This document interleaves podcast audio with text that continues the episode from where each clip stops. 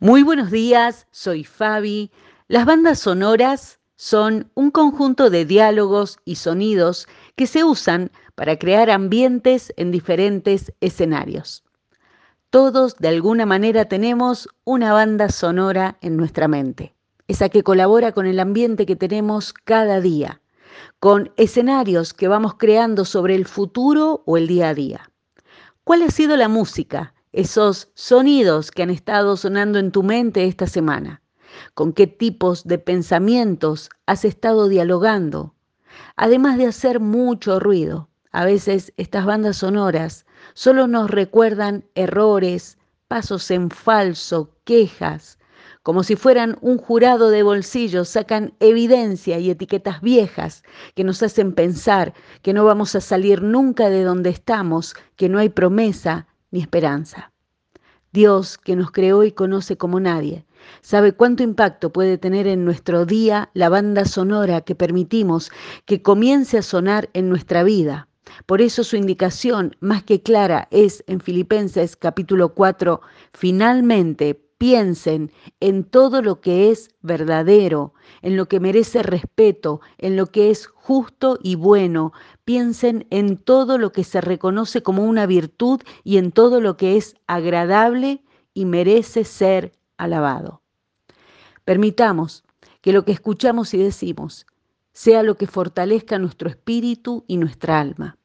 Es inevitable que algo nos lastime en esta vida, pero lo que sí es evitable es que nos aferremos para siempre a eso. Tu mente no es un tacho de basura. Así que una buena práctica es hacer una evaluación de lo que estamos poniendo y escuchando en ella. Puedo ayudarte para que juntos recordemos y vayamos limpiando las bandas sonoras contaminadas. Aquí, la verdad desde el corazón de Dios al nuestro. No somos las etiquetas que nos han puesto, ni las mentiras que el enemigo ha tratado de vendernos. Somos a quien Dios busca amorosamente hoy. Sos su hijo, sos su hija, sos la niña de sus ojos. Más que vencedor, nuestra vida está en Cristo, justificados por la fe en Él. Porque todos nuestros problemas y las mentiras que creemos surgen por malentender quiénes somos en Cristo. La culpa que te ata es por malentender la gracia de Dios. El control que queremos ejercer sobre todo es por malentender la soberanía de Dios. El orgullo es por malentender que Él es el único a quien le pertenece toda la gloria y la grandeza. Hay bandas sonoras que sabemos que ya no tenemos que escuchar. Hay una nueva que está sonando hoy, que es la paz, la esperanza y el amor cuidadoso de Dios para tu corazón y para el mío.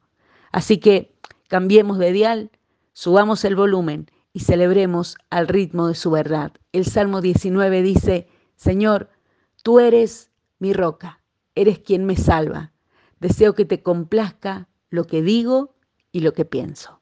Que así sea en su nombre. Amén. Bendecido fin de semana para todos.